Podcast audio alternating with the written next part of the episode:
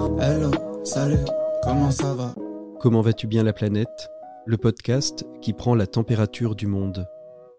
Depuis 2020, le monde connaît une pandémie nous invitant avec insistance à penser le monde d'après. Et si ce monde d'après était déjà là, au travers d'hommes, de femmes, humanitaires, missionnaires ou expatriés, qui chaque jour, aux quatre coins de la planète, vivent et s'engagent pour rendre notre monde plus soutenable. Dans chaque épisode, nous aurons l'occasion de partir à la rencontre d'une personnalité, d'un pays, d'une culture, d'un regard, d'une action en faveur des 17 objectifs du développement durable de l'agenda 2030. Dans ce temps pandémique si singulier qui s'inscrit déjà dans les livres d'histoire, nous vous invitons à prendre la température du monde et à devenir acteur du changement. Je suis Patrick Longchamp, journaliste. Bienvenue dans Comment vas-tu bien la planète? Hello, salut, comment ça va? Cette semaine, nous partons à la découverte de l'objectif 12 pour une consommation responsable et durable avec Blaise Desbordes, directeur général de Max Havelaar, Julienne Coudiou, productrice de chocolat en Côte d'Ivoire, et Ivan Chiavone, gérant du bar à Nantes Le Choc Ola. Comment vas-tu bien la planète? Saison 2, épisode 1.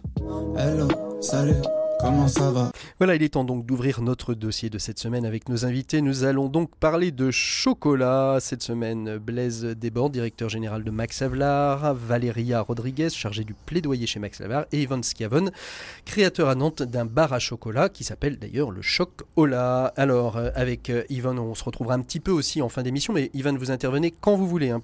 Euh, je vais commencer avec vous, Blaise, pour parler un petit peu de ce qu'est le chocolat, ce qu'est la filière chocolat aujourd'hui dans monde, euh, en quelques mots, en quelques chiffres. Euh, alors, quelques mots, quelques chiffres, mais chocolat ou cacao d'abord? Cacao avant tout. Hein, c'est la, ouais, ouais, c'est la matière première qui est cultivée dans la zone intertropicale et elle est principalement et même quasiment uniquement cultivée dans cet endroit-là car il faut des conditions climatiques particulières et donc quelque part euh, à notre euh, corps défendant ou parfois avec grand plaisir on est dépendant de pas mal de millions de personnes à l'autre bout du monde. On estime à 50 millions euh, de personnes les gens qui vivent de la culture du, du cacao. Euh, dans cette zone, les principaux pays, ça va être la Côte d'Ivoire, hein, Mhm. numéro un mondial, presque la moitié du cacao mondial, et puis le Ghana juste à côté, euh, qui en produit une bonne part, et puis vous avez en Amérique latine aussi. euh, Alors, quelle, quelle différence Tiens, on va peut-être poser la question à Ivan, qui est de l'autre côté euh, du téléphone. Quelle, quelle différence on fait entre le chocolat et le cacao, euh, Ivan? Bah, hum, le cacao, bah, c'est la- c'est le fruit, c'est la base de- pour la création du chocolat. Et le chocolat, c'est la- c'est le résultat de, de cette transformation. D'accord. Donc c'est tout, c'est c'est vraiment tout simple. Alors Ghana, Côte d'Ivoire, c'est les deux pays les, les plus importants. C'est quoi les quantités aujourd'hui de, de, de production euh, à peu près quoi les- 4 millions de tonnes. À peu près 4 millions de tonnes dans le monde, dont à peu près 2 millions qui viennent de la zone Côte d'Ivoire, euh, Ghana. Euh, juste pour compléter peut-être sur ce que dit Ivan, c'est à la fois simple et aussi très compliqué. C'est-à-dire qu'au milieu, entre les fèves de cacao et ce que vous avez dans les étalages euh, en France, par exemple, vous avez une industrie gigantesque et des quantités gigantesques de fèves qui vont être broyées, qui vont être concassées, qui vont être torréfiées, qui vont être pressées pour faire soit de la liqueur, soit euh, euh, du beurre de cacao et rémélangées pour produire différentes sortes, notamment le cacao de couverture qui est assez connu, mais toutes sortes de, de sous-produits entre guillemets qui vont composer à la fin les délicieux chocolats que vous avez. Mais c'est pas anodin cette affaire en termes économiques Mhm. parce que j'ai envie de surfer un petit peu sur votre métaphore des, des œufs de Pâques, mais il n'y a pas beaucoup d'œufs dans le nid. C'est six grands groupes, euh, grosso modo, qui contrôlent euh, La production mondiale l'essentiel de la production de chocolat de vendu. chocolat. Ouais. Et quand on remonte plus haut dans la filière, c'est plutôt trois grands groupes qui vont contrôler à peu près 60% de la transformation du cacao. Ce sont euh, ces grands intermédiaires qu'on connaît pas très bien, on connaît pas leur nom, Cargill, Olam, Barry Callebaut, je pense pas que vous les entendez Non. tous les jours à la radio. C'est ces trois-là qui vont finalement qui vont rattraper l'ensemble, 60 ce que vous dites, 60% de la production mondiale de Absolument. cacao, pour ensuite la redistribuer à l'ensemble des fabricants Exactement. de chocolat. Ils vont la travailler et ils vont la redistribuer sur des milliers et des milliers de, de petits fabricants, de petits chocolatiers. C'est des sortes de grossistes transformateurs. Mhm. L'important en termes économiques, c'est que vous avez là une forme d'oligopole. Et un oligopole, dans ouais. notre langage à nous, ONG de commerce équitable, ça veut tout de suite dire rapport de force défavorable. Mhm. Rapport de force où le plus faible et le plus nombreux, c'est-à-dire les 50 millions de personnes, à peu près, je dirais, 5 millions de, de planteurs, euh, vont être dans une situation où ils ne pourront pas euh, imposer un prix juste ou imposer proposer juste un prix au-dessus de leur coût de production mmh. et à, des négociants qui, vont bien sûr. Alors vous dites l'Afrique, le Ghana sont les mmh. deux plus gros producteurs mondiaux de, cacao aujourd'hui, de fèves de cacao. Il y a une question que je me pose, c'est est-ce qu'aujourd'hui, euh, l'Afrique est aussi un lieu de transformation ou n'est finalement qu'une la, grande serre mondiale euh, de, de, de cacao?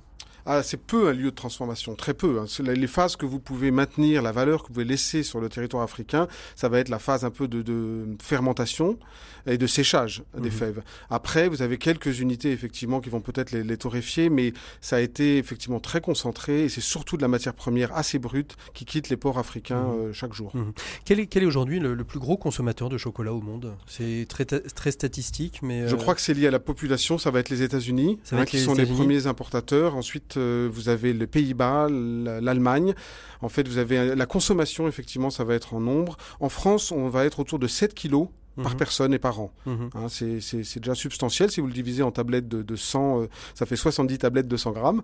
Euh, après, là-dessus, euh, je ne sais pas si vous... on en parlera après sur le commerce équitable, mais c'est une très faible part qui va obéir à des règles de commerce un peu plus justes. Mhm.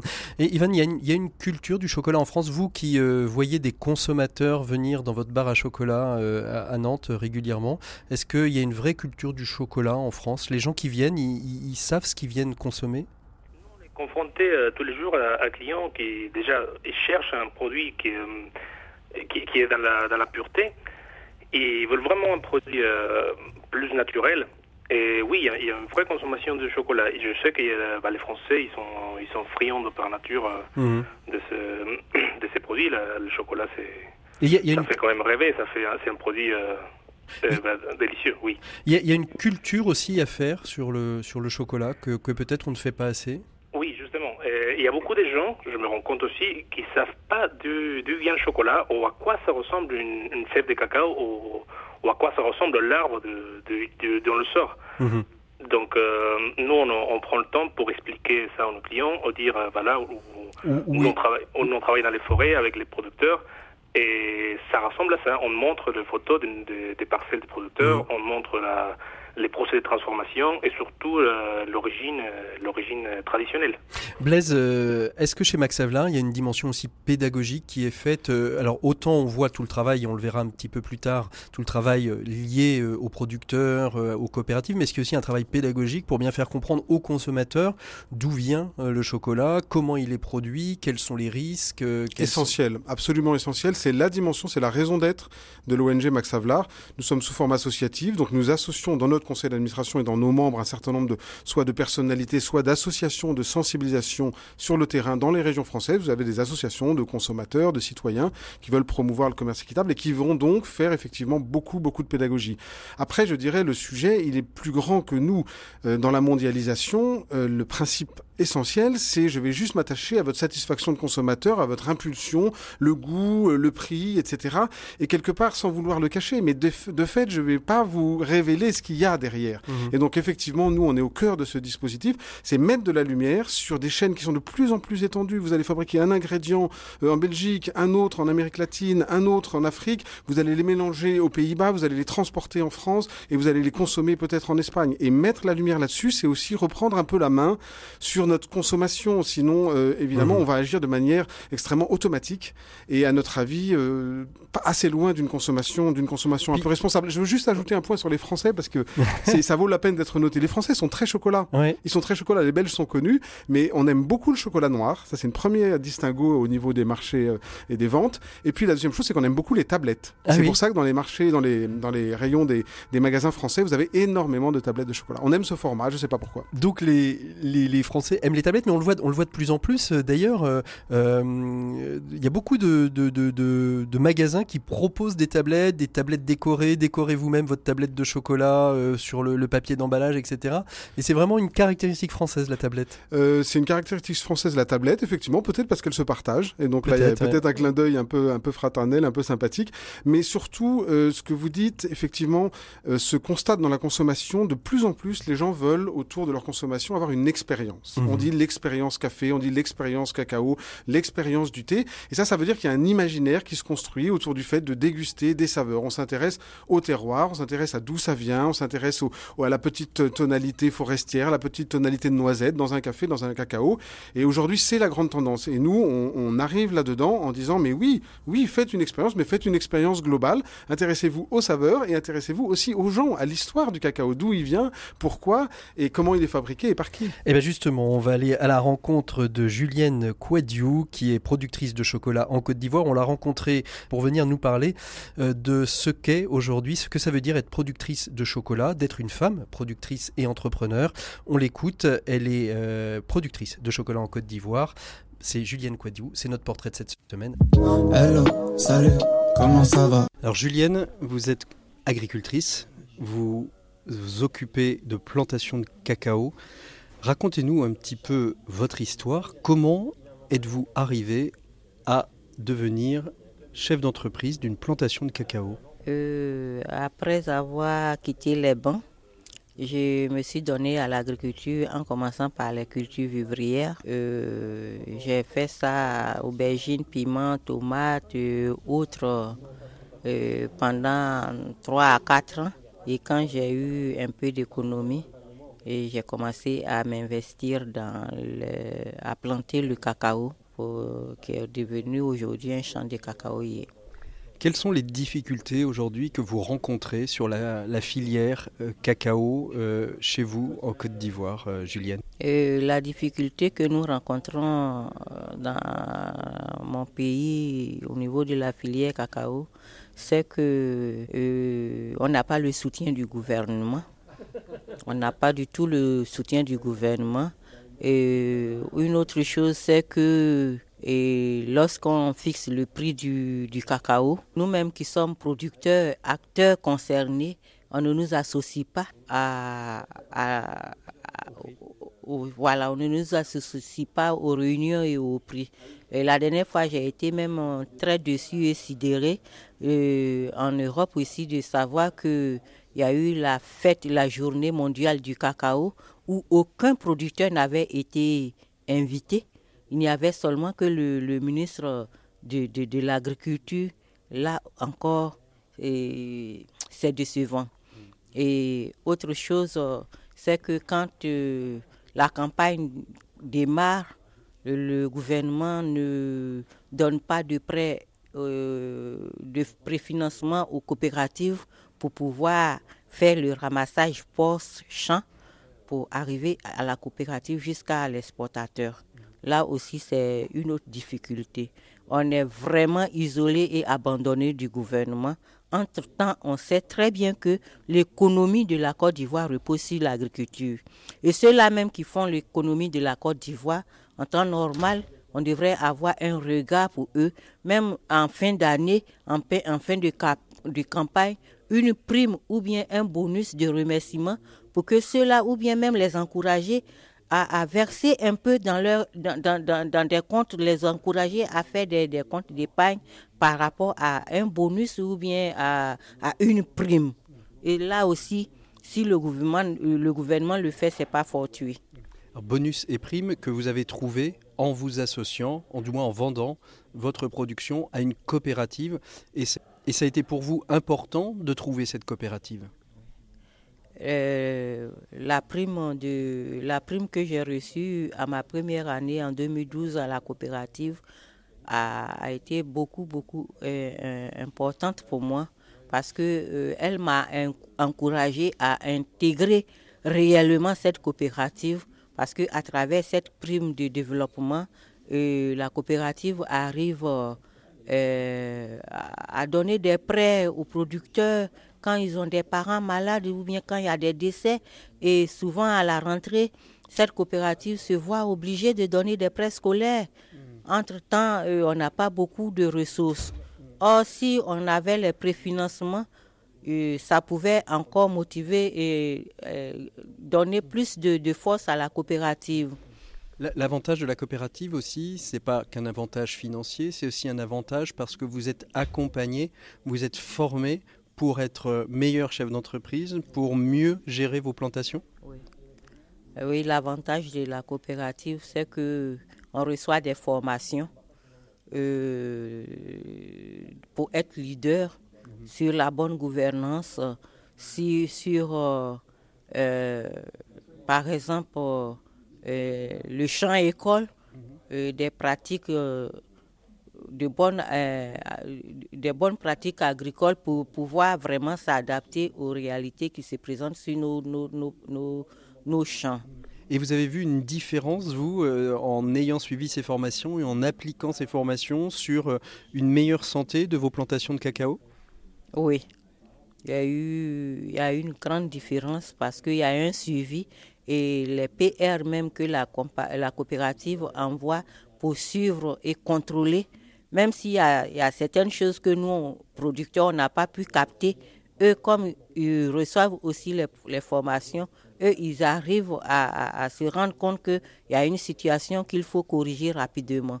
Donc, les formations que euh, nous recevons grâce aux primes de développement FAIRTRUDE, vraiment euh, font, fait beaucoup pour les coopératives. C'est cela qu'il est mieux de se mettre en coopérative pour bénéficier de beaucoup de choses. Et, vous-même, vous avez reçu une formation euh, au leadership. Ça a été important pour vous, cette formation? Qu'est-ce que vous avez découvert? Euh, La formation de l'école des femmes du leadership euh, m'a apporté beaucoup. Mhm. ça m'a permis de comprendre beaucoup de choses d'abord au sein de la coopérative et dans la vie de tous les jours. Et ça a développé beaucoup de choses en moi la confiance en moi, pardon, la confiance à soi, en soi et, la bonne gouvernance, comment entreprendre euh, une activité et, tout ça. Et ça ça m'a apporté beaucoup de, de, de, connaissances aussi au niveau du, du, monde euh, cacaoyère et avec cette formation, on a participé, j'ai participé à, la convention de, de euh, au Ghana, au Kenya, et ça me permet aujourd'hui une ouverture. une ouverture, une grande ouverture. Aujourd'hui, c'est grâce à Mass Avla France qui me permet que, que je suis à, à, Paris mhm. et précisément à Nantes pour participer à, à, cet événement. alors, qu'est-ce que vous avez découvert euh, par rapport à la manière aussi de gérer? D'abord, vous avez combien de salariés dans votre plantation? Dans la plantation, en réalité, je ne sais pas s'il faut appeler salariés ou pas. Combien de mais euh, il y a trois personnes qui mhm. travaillent dans, dans la plantation que je gère. Et vous avez découvert une nouvelle manière aussi de manager, de vous occuper des trois personnes avec qui vous travaillez dans la formation au leadership? Oui. J'ai découvert que pour travailler avec quelqu'un, il faut d'abord communiquer, il faut s'entendre. Et la communication, ça, ça donne beaucoup. Parce que tant que tu ne communiques pas avec quelqu'un, tu ne peux pas savoir ce qu'il a comme problème, ce qu'il a dans le cœur et qu'est-ce qu'il qu'est-ce qu'il pense de ce que vous allez entreprendre. Mm. Et ça mm, ça m'a permis aussi euh, de, de capter rapidement et comment l'autre se, se, porte dès que tu le, le rencontres. On n'en a pas parlé, mais aujourd'hui, est-ce que les plantations de cacao euh, en, Afrique et en Côte d'Ivoire en particulier sont en danger? Oui, les plantations de, Côte d'Ivoire sont en danger par rapport euh, au climat, au changement, du, au changement climatique. Mhm. Le climat a beaucoup changé. Il ne pleut pas autant qu'il faut. Et quand il doit pleuvoir, c'est des pluies abondantes sur un seul mois. Et ces pluies abondantes régulières, sans espace, détruisent aussi, donnent de la pourriture brune au, cacao, aux fèves de cacao.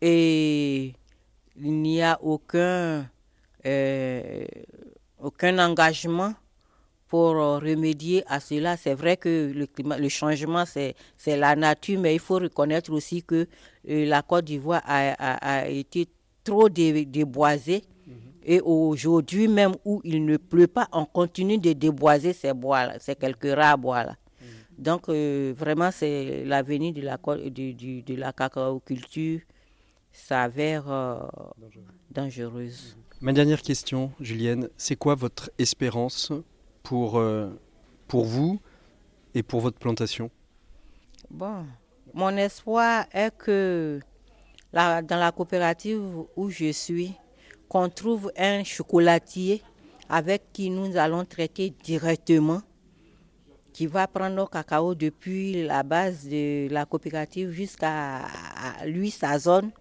mon espoir, c'est que, que, aussi fait de euh, Ouma Savla augmente nos volumes de nos volumes afin que la, prime que nous percevons puisse toucher un grand nombre de nos producteurs qui sont encore dans les zones dans la zone rurale. Et aussi euh, l'espoir que j'ai est que euh, le gouvernement ait un regard pour les producteurs que nous sommes afin que nous soyons vraiment satisfaits du métier de producteur et que nous, nous puissions être encouragés d'y demeurer ou d'encourager encore d'autres personnes à, à l'intégrer. Merci beaucoup Julienne. Bon courage à vous et à vos plantations de cacao et à toute la filière cacao en Côte d'Ivoire. Merci à vous. J'ai dit merci aussi à Massavlar et cette association qui m'a fait, euh, qui m'a offert cette opportunité de venir jusqu'en France euh, pour parler devant des étudiants et devant euh, à ce forum aussi. Et je, leur dis vraiment grand merci de d'élargir, d'étendre cette association afin qu'elle ouvre la porte à beaucoup d'autres personnes qui sont dans les zones enclavées. Merci beaucoup Julienne. Hello, salut, comment ça va? Voilà, Blaise, vous avez écouté attentivement euh, Julienne, vous vous l'avez euh, vous l'avez rencontrée, hein, vous l'avez euh, même un petit peu baladé un peu un peu partout en France. Elle remercie Max Avelard. C'est quoi la place de Max Avelard dans dans la filière chocolat aujourd'hui? Qu'est-ce qu'elle qu'est-ce qu'elle fait? Qu'est-ce qu'elle réalise? Elle n'est pas énorme, mais elle est très valeureuse. Elle n'est pas énorme parce que c'est ben oui, c'est ce qu'il faut. Quand on est petit, il faut se battre. ça doit être 1 ou 2% du cacao mondial qui peut être acheté dans des conditions de commerce équitable. Donc c'est pas encore très important, mais ça ça fait beaucoup, beaucoup, beaucoup de containers et on est en train de vivre une histoire euh, ces dernières années de, grande croissance. Et ça, c'est vraiment un espoir très fort. Je rebondis sur l'espoir dont parlait Julienne. Nous, c'est de réussir, comme elle le demande, à ce qu'on vende plus de volume euh, de, de, leurs fèves aux conditions du commerce équitable, mhm. des conditions différentes. Et ça, euh, je dirais, on est en train de vivre une, assez belle histoire depuis depuis deux trois ans avec. Ça explose le, le, le, le, chocolat aujourd'hui, équitable en tout cas? Pour une raison qui vous surprendra peut-être, mais les grands acheteurs se rendent compte que après des décennies d'acheter et de pressurer euh, les petits planteurs, ils risquent d'avoir un effondrement. C'est-à-dire la moyenne d'âge est de 51 ans dans les plantations. Il y a les problèmes, comme elle l'a dit, des petits plants qu'on ne renouvelle pas, mhm. etc. Le changement climatique, euh, euh, les nuisibles. Et donc, ils commencent à acheter du commerce équitable parce qu'ils se rendent compte que les coopératives qui sont dans ce système eh ben, sont plus solides. Valéria, c'est quoi pour vous les enjeux? Vous êtes en charge du plaidoyer. Mhm. C'est quoi les enjeux aujourd'hui dans la filière chocolat essentiellement? Alors dans la filière cacao, les principaux enjeux vont être euh, vont être oui la, la, le, le, travail des enfants par exemple, qui est quelque chose qui est un fléau dans, dans cette filière, la déforestation comme mhm. euh, elle, elle, nous l'a dit et dans ce sens-là par exemple nous nous faisons du plaidoyer euh, pour qu'il y ait plus de financement, euh, pour de l'appui aux producteurs pour qu'ils puissent mettre en place des démarches telles que l'agroforesterie par exemple et qu'ils puissent reboiser et, et, mettre en place des arbres. À la... Mais pour ça il faut donner les les moyens aux hmm. producteurs. Donc nous, on fait de l'appui, on est peut-être un des seuls labels à faire de l'appui aux producteurs sur place, mais il faut aussi plus de financement. Ça veut dire quoi euh, un plaidoyer? Ça veut dire que vous faites des pétitions internationales pour euh, faire avancer les choses? Ou est-ce que le plaidoyer, ça veut dire euh, on va aussi directement sur le terrain pour, pour agir? Alors, euh, dans le plaidoyer, nous, nous sommes, euh, nous, nous, allons agir surtout pour essayer de changer un peu les règles avec lesquelles euh, on fonctionne actuellement, et on va essayer d'influencer les, les lois, par exemple, mhm. pour que dans les lois il y ait des, articles, exactement, des articles qui bénéficient au commerce équitable, qui promeuvent le commerce équitable, et on va par exemple faire du plaidoyer aussi pour que dans la commande publique, parce que les États comme le nôtre, par exemple, ils ont une, une une obligation, par exemple, d'être exemplaire par rapport à ça. Donc, pourquoi pas plus de chocolat, plus de café dans les commandes publiques. C'est mhm. aussi euh, un moyen euh, de faire en sorte qu'il y ait plus de producteurs qui puissent vendre dans ces conditions-là. Alors, euh, Julienne parlait de, sa coopérative, qu'après ça, des coopératives Max Avelar, le fair trade, tout ça, c'est comment ça fonctionne? C'est quoi?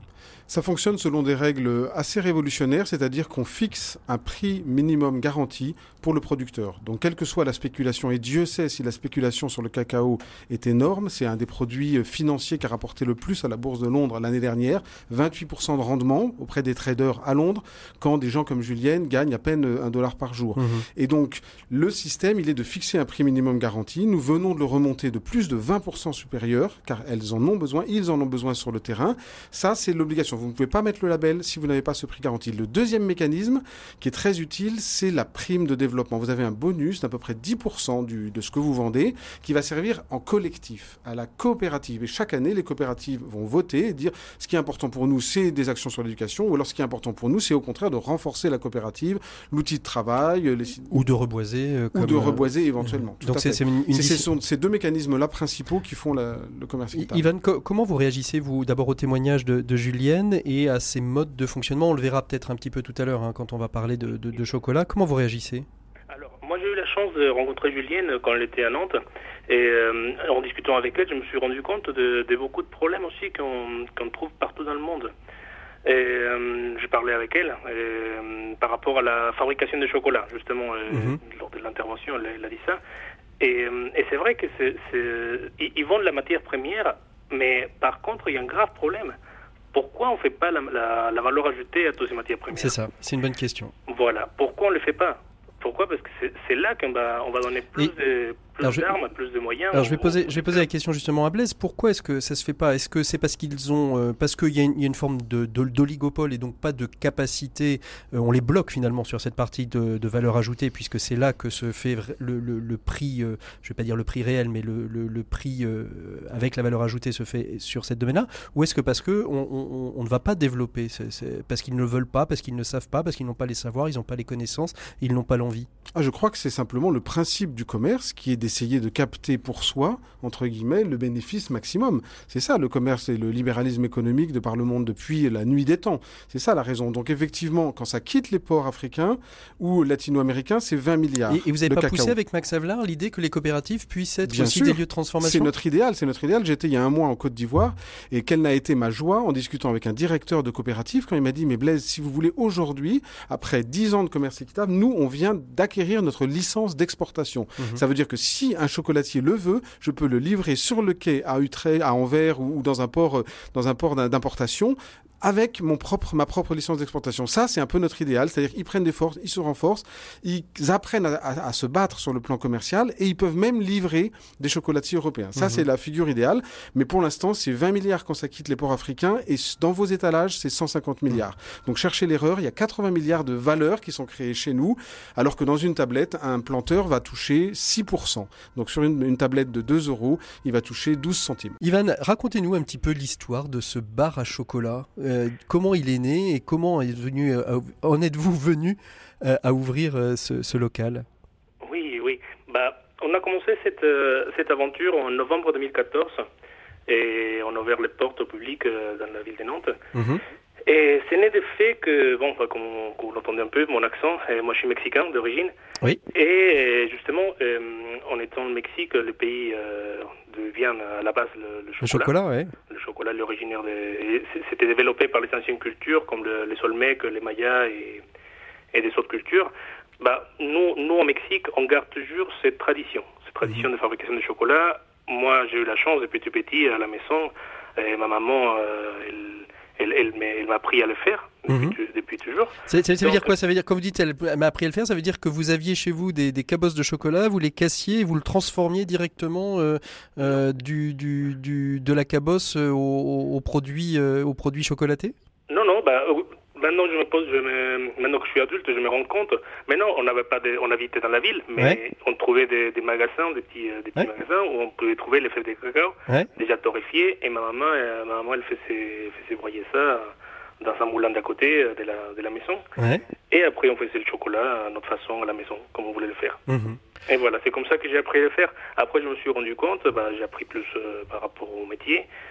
Et, euh, et voilà, et pour revenir à l'histoire de notre magasin, et, nous, ce qu'on essaie de faire dans notre magasin, c'est de, découvrir, de, de, réveiller un peu la curiosité des Français, de notre public. Déjà, d'où il vient le, chocolat mhm de euh, qu'il sache d'où il vient, d'où il est originaire, ce que vous, ce que vous disiez tout à l'heure hein, quand vous le montriez. Mais alors, quelle est, quelle est la particularité du chocolat que vous, euh, vous proposez à la, à la, vente? Justement, comme disait euh, Blaise tout à l'heure, les, les, Français, principalement, ils cherchent des tablettes, des mhm. tablettes de chocolat. C'est vrai que nous aussi, nous on propose du chocolat, mais à la base, nous on propose, on commence à réveiller la, cette curiosité pour dire voilà, à la base, c'est quoi le chocolat? Le chocolat à la base, si on comprend les mots traduits en français, ça veut dire eau amère. Eau amère, c'est une boisson, parce qu'à la base, les Mayas, les, anciens peuples, le faisaient en boisson, qui était uniquement pour les prêtres, pour le, pour le roi, pour, le, pour la noblesse de l'époque. Et euh, c'était une boisson amère, épicée, et euh, parfois un peu euh, de vanille, ou parfois mettait un peu de miel pour mm sucrer. Donc nous, on commence par dire, euh, voilà, il y a des tablettes, mais à la base, le chocolat, c'est une boisson. Donc c'est pour ça que nous, on, a, on est un bar à chocolat, on propose du chocolat en boisson. Soit, bah, maintenant, on s'adapte au public, hein. on le propose au lait, à l'eau, à la base, comme on le fait. Et on le fait aussi épicé, et, euh, et comment, comment il faisait avant. Euh, Avec de la vanille éventuellement. voilà. Et, sans sucre. Alors, et, et, la particularité des tablettes, moi j'ai eu la, chance de, de, pouvoir en goûter, euh, c'est un, chocolat qui est assez étonnant quand on, quand on l'a en bouche. Il est très friable, il n'a pas ce côté lisse qu'on peut trouver dans beaucoup de tablettes. Pourquoi? Oui, en effet, parce que nous on travaille le chocolat de la façon traditionnelle, bah, comme je l'ai appris quand j'étais petit. La façon traditionnelle mexicaine, ma maman elle m'a appris à le faire comme ça, ça veut dire avec la fève de cacao entière, on rajoute un peu de sucre complet et nous ne va pas rajouter ni graisse, ni lécithine, ni des autres additifs qu'on trouve euh, partout. En plus, on ne va pas faire tous les procédés euh, qui font euh, industriellement, comme le, les conchages, le tempérage, et des autres choses. Nous, on ne va pas les faire. On va garder la, la fève telle qu'elle telle qu'elle a son goût et pour, euh, pour, pour que les clients découvrent vraiment le goût original, le goût brut de la, du produit. Mhm. Et donc euh, tout ça l'un dans l'autre et réciproquement, ça fait qu'aujourd'hui euh, Chocolat a une place assez singulière. Vous, vous rencontrez d'autres fabricants, d'autres personnes qui travaillent le chocolat de, de la même manière que vous aujourd'hui en France ou pas, Ivan? Alors pour rebondir un peu sur ce que disait Blaise tout à l'heure, c'est vrai qu'il y, y a, un il y a un groupe qui, qui, détient le, bah, les monopoles de, de, cette production, donc il n'y a mhm. pas forcément beaucoup de gens qui savent travailler la fève. Mhm. Il y a des grands groupes industriels qui sont fabricants de chocolat et, euh, et qu'eux, ils revendent la pâte au chocolatier et qu'eux, ils font, la, ils font ça à partir de là. Certainement, ils doivent avoir euh, des, chocolatiers qui savent travailler la fève et c'est un très bon travail. Mhm. Vous-même, vous la travaillez la fève? Vous avez une propre coopérative? Vous allez acheter euh, vos fèves? Alors justement, nous, ce qu'on a essayé de faire depuis le début, c'est de contourner tout le, tout le marché des, intermédiaires. Nous, bah justement, on est de mes, de mes origines. on est allé voir directement les producteurs, une coopérative, que justement, on avait marre de travailler avec des, gros producteurs, des gros euh, importateurs, pour, euh, pour justement et avoir en, main la, maîtrise de, de, son commerce et de, tout, de tout ce qu'ils font. Mhm. Donc nous, ce qu'on fait, c'est travailler en direct avec eux. On paye directement la, la coopérative et on, se sert de, nos, de, nos, parcours euh, des études, on a fait des commerces internationaux, et euh, c'est nous qui faisons l'importation directement. Voilà, très rapidement, pour terminer, Blaise, comment vous réagissez à, cette... Euh, c'est formidable, c'est juste formidable. C'est une des voies euh, d'avenir, c'est de raccourcir les chaînes et de retrouver la qualité. Simplement, la qualité, c'est pas que le goût, c'est pas que notre plaisir, c'est aussi la qualité humaine et la responsabilité les uns envers les autres. La seule petite réserve que j'aurais, c'est que des expériences comme celle d'Ivan ne sont pas généralisables à grande échelle. C'est ça. Hein, je vous ai parlé de centaines de milliers de tonnes, de 4 millions de tonnes, et donc il est aussi nécessaire, et c'est un peu l'invention du commerce équitable, de dire, bah, écoutez, on va donner un signe de reconnaissance, y compris sur les produits de grande consommation. À Pâques, là, vous pouvez trouver dans la grande distribution des moulages, des choses innovantes, des PME françaises qui inventent toutes sortes de choses, des dizaines et dizaines de produits que vous pouvez acheter avec ce petit logo qui change un peu la chose. Et, est-ce qu'Ivan pourrait rentrer par exemple dans un réseau Max Havelaar, alors à défaut d'utiliser les producteurs, de pouvoir bénéficier peut-être de on, y réfléchit. du fait de son travail, d'avoir euh, voilà. On, on, essaye. Il peut toujours prendre dans une coopérative certifiée. Peut-être que la sienne l'est au Mexique, mais c'est un parcours un peu différent, je dirais, qui est tellement qualitatif que c'est plutôt en complément dans les produits de grande consommation qu'il faut pouvoir faire la différence. Et c'est en train de se passer. Il y a eu 50% de plus de, de chocolat équitable vendu l'année dernière en France, et on croise les doigts. Merci beaucoup à tous les trois d'avoir été nos invités de ce premier numéro de Comment vas-tu bien la planète. On se retrouvera la semaine prochaine pour un nouveau numéro. D'ici là, vous pouvez vous abonner à notre newsletter en allant sur la page Ocha de l'émission Comment vas-tu bien la planète. Et puis si vous le souhaitez, vous pouvez aussi nous soutenir financièrement en faisant un don sur notre page de crowdfunding Comment vas-tu bien la planète sur Tipeee. Voilà, vous trouverez euh, tous les liens sur la page Ocha pour vous connecter à nos différents réseaux sociaux aussi. Nous, on vous souhaite une belle semaine de mise en action euh, de l'un des 17 objectifs du développement durable. Belle semaine à vous toutes et à vous tous. À bientôt. Au revoir.